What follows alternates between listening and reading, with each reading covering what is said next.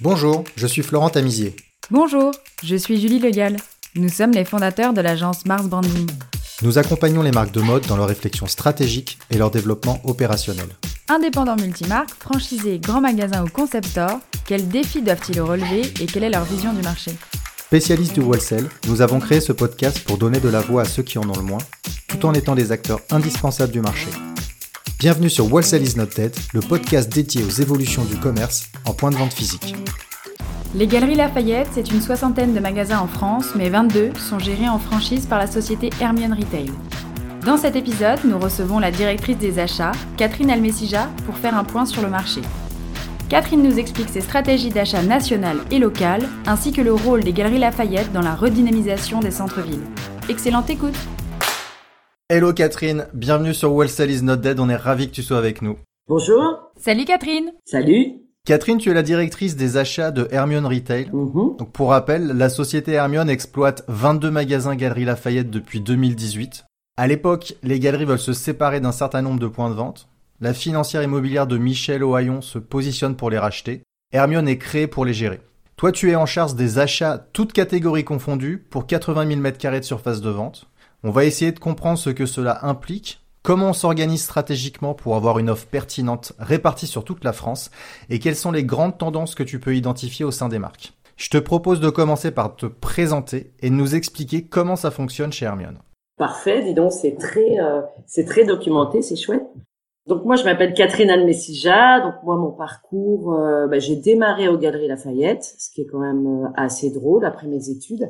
J'ai été chef de département, lingerie, accessoires et confection enfant. Et ensuite, euh, j'ai travaillé pour euh, les groupes euh, Zanier, Cotelac, BCBG Max Azria, Groupe Eram aussi. En fait, j'ai reculé dans le process euh, achat pour finir par être directrice de collection, directrice achat. Mais à l'origine, je viens du tiroir caisse. Voilà, ça c'était pour ma partie. Hermione Retail, bah tu t'en as parlé, t'en as parlé fort bien. Moi, j'ai pris la direction euh, des achats de ces 22 magasins euh, justement euh, au moment du rachat par la FIB. Je suis revenue un peu à mes premières amours, les grands magasins, avec tout ce qu'il y a d'attachant dans les grands magasins. C'est-à-dire? Bah, c'est hyper attachant. C'est ça a un petit côté désuet. C'est le poumon du centre-ville. Il y a beaucoup d'affect dans les grands magasins.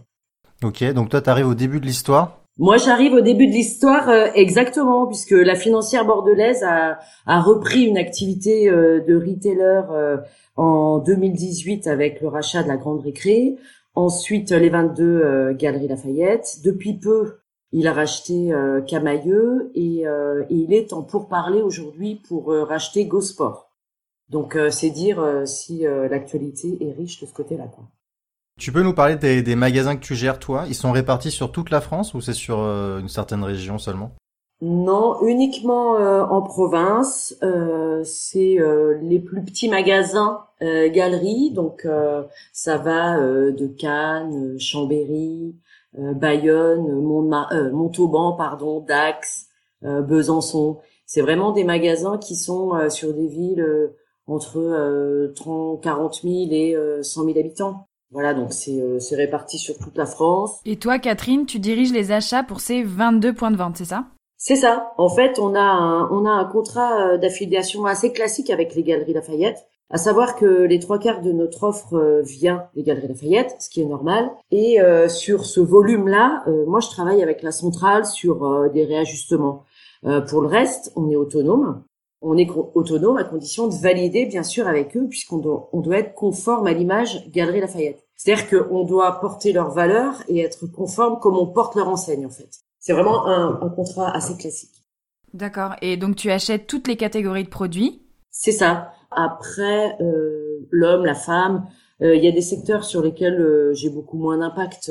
La maison, par exemple, c'est beaucoup moins stratégique pour nous. Ça l'est en ce moment, bien sûr, mais pour nous, ça l'est moins. La parfumerie est assez euh, euh, structurée. Euh, Il n'y a pas besoin de qu'on active nos leviers d'achat pour ces secteurs-là.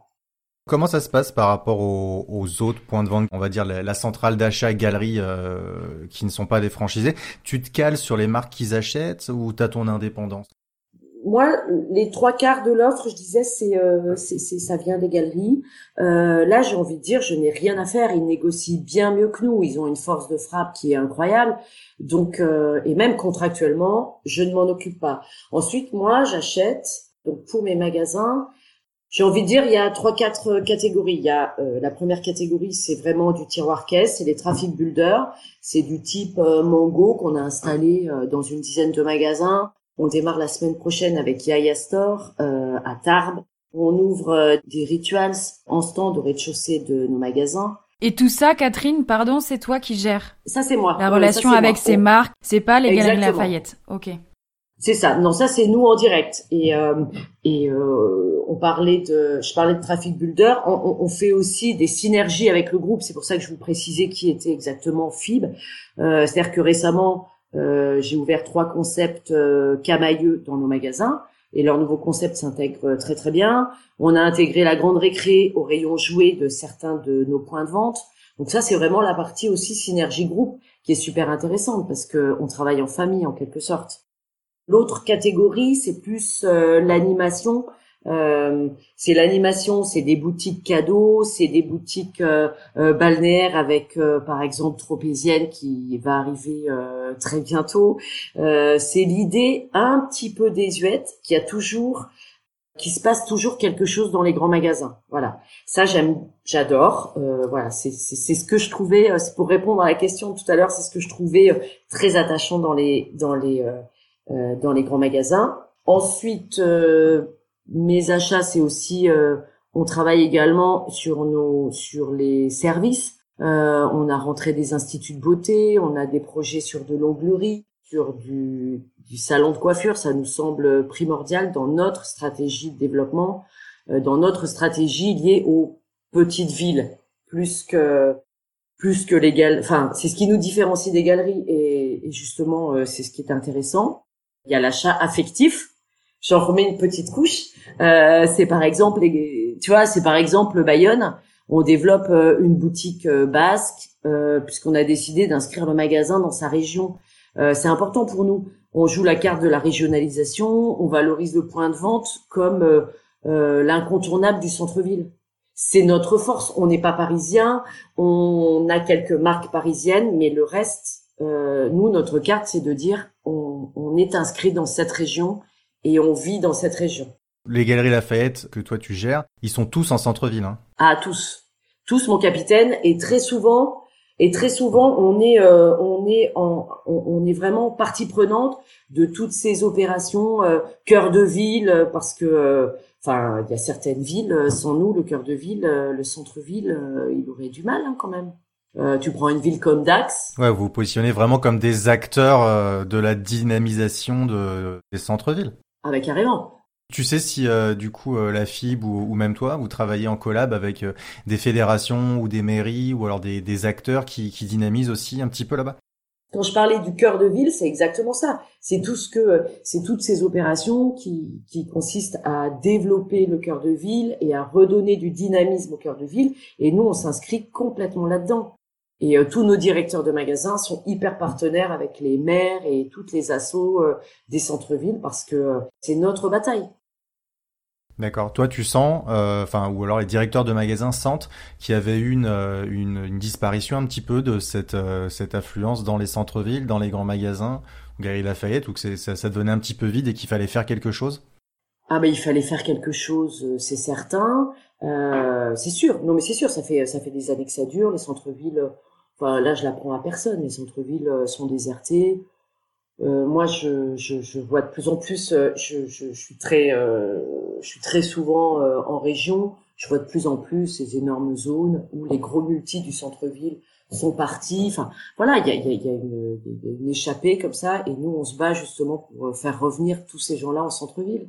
Il y a des résultats par rapport aux opérations que vous mettez en place. Alors, c'est peut-être pas le bon moment. On va peut-être voir ça euh, peut-être après les restrictions sanitaires, mais euh, toutes ces actions, ce rapprochement que les défenses euh, des cultures régionales, il y a des résultats sur sur la fréquentation? Oui, oui, on est très content parce qu'on on travaille, on a des responsables marketing en région qui travaillent sur une data de proximité Et on voit bien que ça fait revenir les gens. 2019, on l'a terminé sur des indices qui étaient meilleurs que le reste du groupe. Donc oui, oui, on est on est très très content.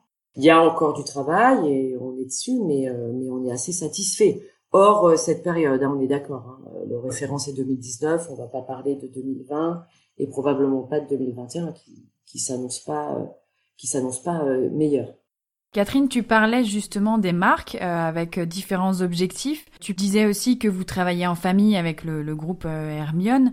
Comment tu fais pour trouver des marques euh, typiquement plus locales, comme tu nous expliquais, ou alors des marques plutôt qui vont dans la tendance? Comment tu comment tu organises ta recherche? Bah, Moi, la sélection des fournisseurs bah déjà, on en reparlera, mais euh, il doit s'intégrer euh, donc dans une catégorie euh, dans ce que j'expliquais. il est de préférence go for good, puisque venant des galeries, on ne peut pas faire autrement. On aime qu'il soit Instagrammable parce que parce que ça plaît beaucoup sur le travail des responsables marketing, justement qui travaillent sur cette data de proximité. Après, moi, généralement, c'est euh, euh, les salons m'aident beaucoup. Mais moi, ce que je disais tout à l'heure, c'est que je suis une provinciale, donc je suis très souvent en province.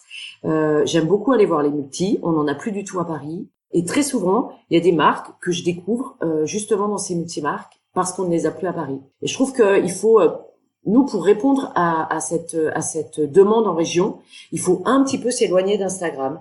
Enfin, quand je dis d'Instagram, c'est de ce, de ce référent qui est très parisien.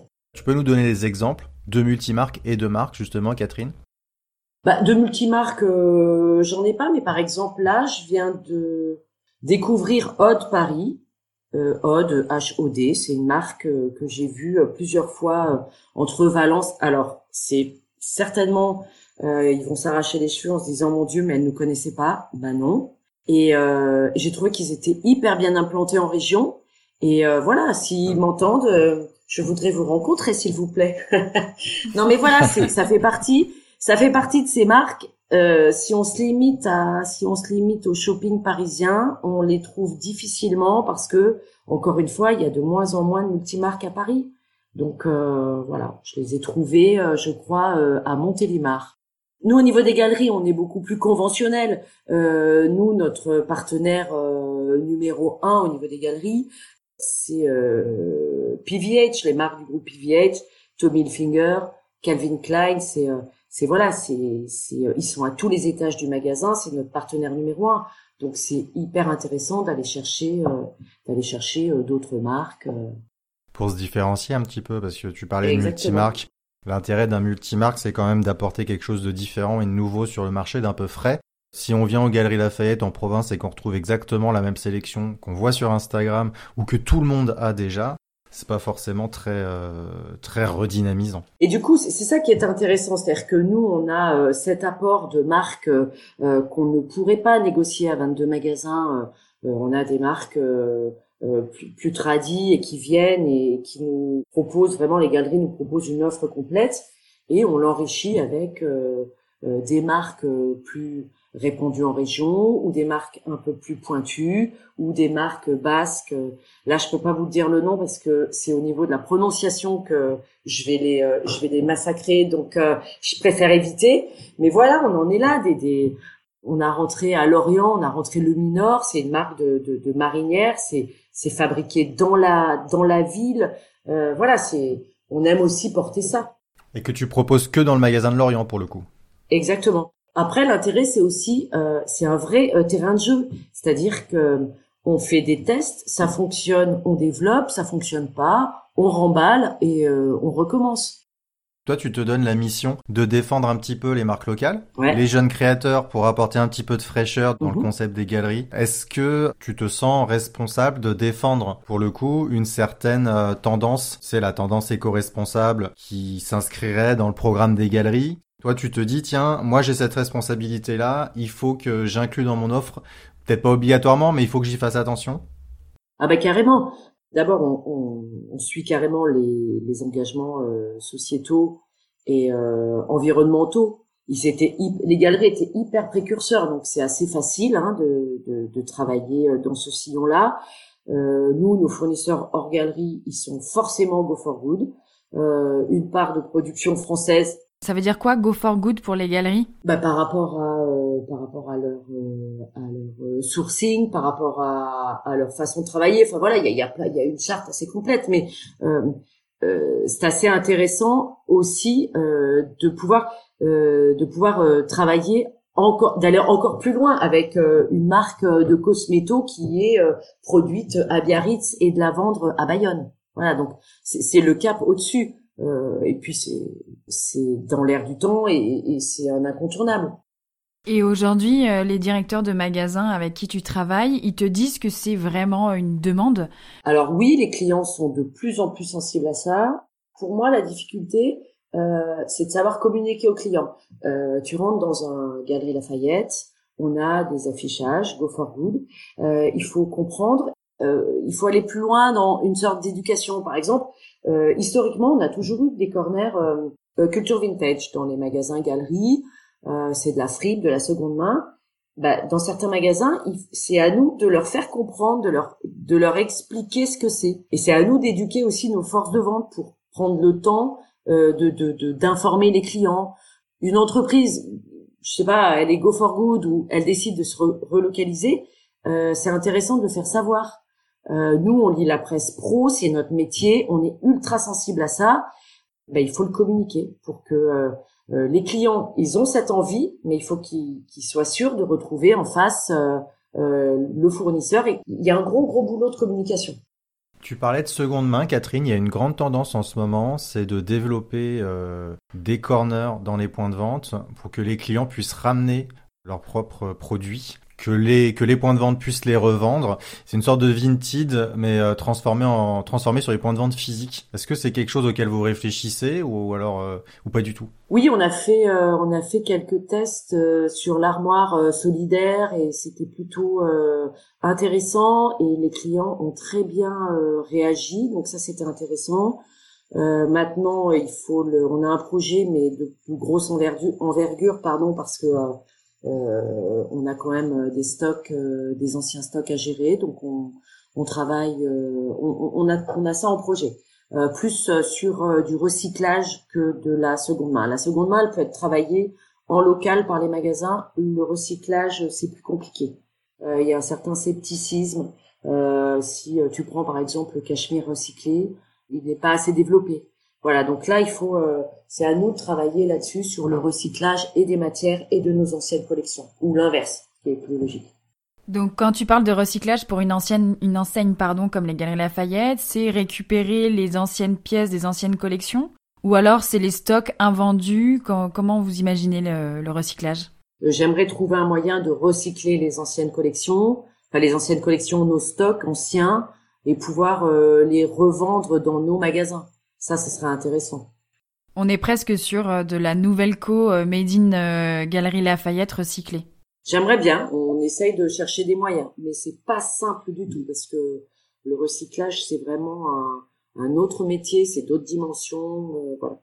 Catherine, toi, t'es acheteur pour 22 magasins Galerie Lafayette en France. J'imagine que tu es en lien avec énormément de marques. On va profiter de ta présence pour en savoir un petit peu plus au niveau des tendances, surtout dans l'éco-responsabilité. Qu'est-ce que les marques te proposent? Est-ce qu'ils font tous la même chose? Est-ce qu'ils mettent en avant leur label? Comment ils se comportent euh, bah, sur un mode de ultra communicant, c'est sûr. Après, c'est beaucoup plus lié. Euh, aujourd'hui, c'est beaucoup plus lié aux matières euh, qu'au recyclage.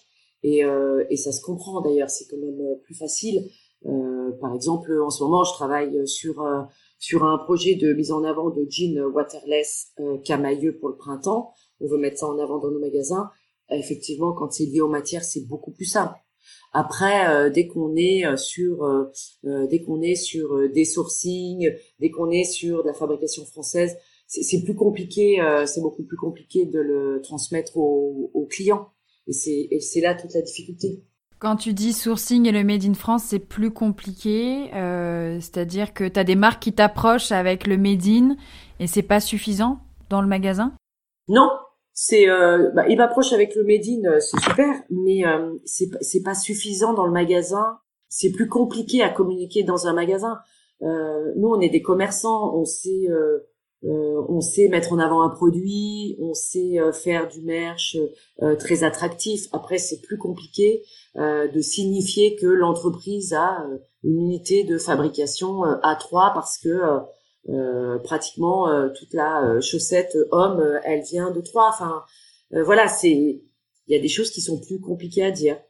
Catherine, comment tu organises ta saison ou comment tu as organisé ta saison d'achat en plein confinement ou en pleine restriction sanitaire? On voit de plus en plus de marques qui proposent euh, de rentrer dans des showrooms digitaux. Toi, tu y arrives, tu te déplaces, comment, tu fais? Euh, je me suis un petit peu déplacée, c'est l'avantage de Paris. Sinon, euh, effectivement, par par visio, par bon, c'était pas une c'était pas une saison c'est une saison où justement on s'est concentré sur sur les achats locaux parce que c'était plus facile et puis parce que euh, parce que c'était des choses qu'on avait mis, qu'on avait déjà anticipées. cette année en termes d'achat ne va pas être révolutionnaire. D'accord. Niveau business, c'est pas encore. C'est-à-dire que toute l'affluence de 2019 est pas encore revenue. Hein? Non, pas du tout. C'est tout pourri. Euh, c'est tout pourri. Euh, la situation est, euh, est assez compliquée. L'affluence n'est pas revenue. On est entre moins 20, moins 40. et encore, on n'est pas dans les centres commerciaux. On n'est pas dans des magasins de plus de 10 000 mètres carrés. Donc, on a des magasins qui sont moins touchés. Toi qui, a, qui gère des points de vente qui sont aux quatre coins de la France, est-ce qu'il y a des différences de consommation entre le, l'ouest, le, le sud-ouest ou le sud, typiquement? Alors oui, c'est euh, davantage euh, lié à la météo.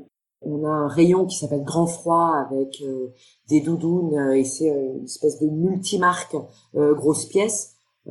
inutile de le proposer, inutile de le vendre à Cannes, à Toulon ou à Bayonne. C'est vraiment uniquement de ce point de vue-là. L'Ouest est peut-être un petit peu plus classique, mais non, un bon produit, honnêtement, il se vend partout.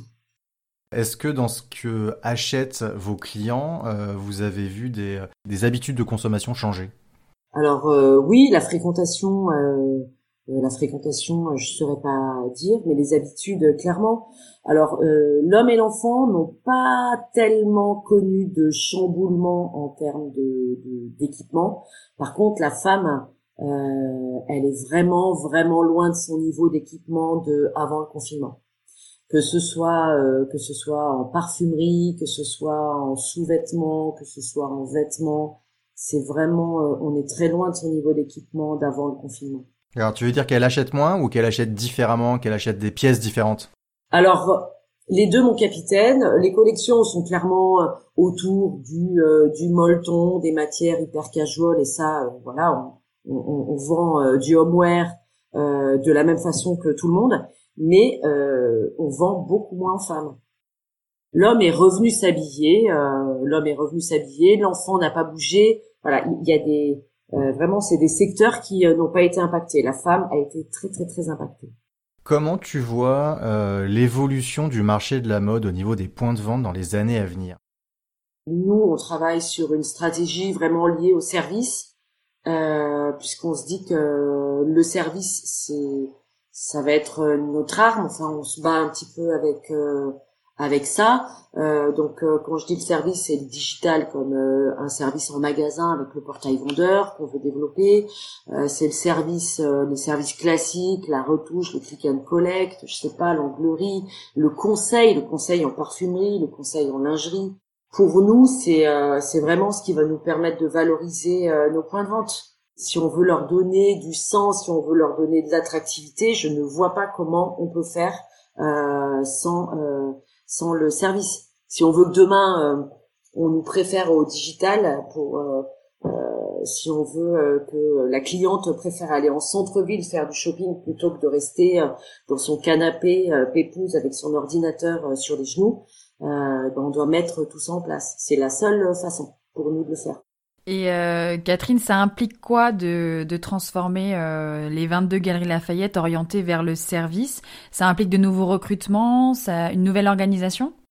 Alors ça a impliqué euh, des recrutements, ça a impliqué une nouvelle façon de travailler avec euh, des, euh, des vendeurs, des vendeuses qui sont beaucoup plus polyvalents. Et ça implique aussi de mettre en place le portail vendeur. Le portail vendeur, c'est ça? Oui, le portail vendeur, euh, cette capacité à pouvoir euh, vendre avec euh, son téléphone et pouvoir connecter directement le client en magasin au site internet. Et le ramener dans le magasin pour venir chercher son colis. Ouais, ah, autour du click and collect, donc tous les vendeurs ont un téléphone portable avec le et ils sont en lien avec leur leur portefeuille client, c'est ça? C'est ça, on aimerait, on travaille dessus, c'est pas encore fait, mais c'est un de nos grands projets, oui. Ok, et le Figital, vous en parlez un petit peu, avoir des bornes, euh, avoir euh, un petit peu plus de choses, c'est quelque chose qui vous fait envie ou alors vous vous concentrez vraiment sur le stock que vous avez? Nous, on se concentre sur notre stock et euh, dans un premier temps le portail vendeur. On peut pas passer euh, d'une structure euh, classique à une borne. Voilà, on, on, accompagne nos clients et le portail vendeur pour nous c'est vraiment la solution. C'est-à-dire qu'on continue à lui parler, on continue à à, à être avec lui et on passe la commande avec lui. Il revient la chercher on continue à rester son référent en centre-ville et euh, pour autant euh, à vendre des marques qui ne sont pas présentes dans nos magasins mais qui le sont au niveau du site Galerie Lafayette. Si tu avais un message ou un conseil euh, à adresser aux marques, quel serait-il? Bah, c'est, j'aurais envie de leur dire la même chose, c'est-à-dire ne pas négliger les points de vente physiques, puisque encore une fois, vous allez penser que je suis un caramel mou, mais euh, je pense que on est la caution affective des marques aujourd'hui. Euh, c'est trop facile de fermer des points de vente sous prétexte que euh, le digital va prendre la relève.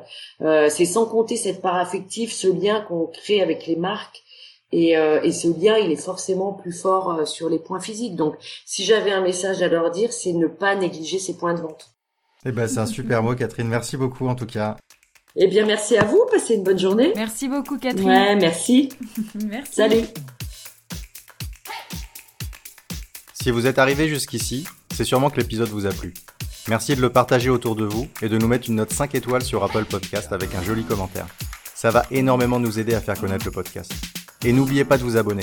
Si vous avez des besoins en accompagnement sur vos projets d'entreprise, n'hésitez pas à contacter Mars Branding, on va s'occuper de vous. Il suffit de nous écrire à info at marsbranding.com. À très bientôt.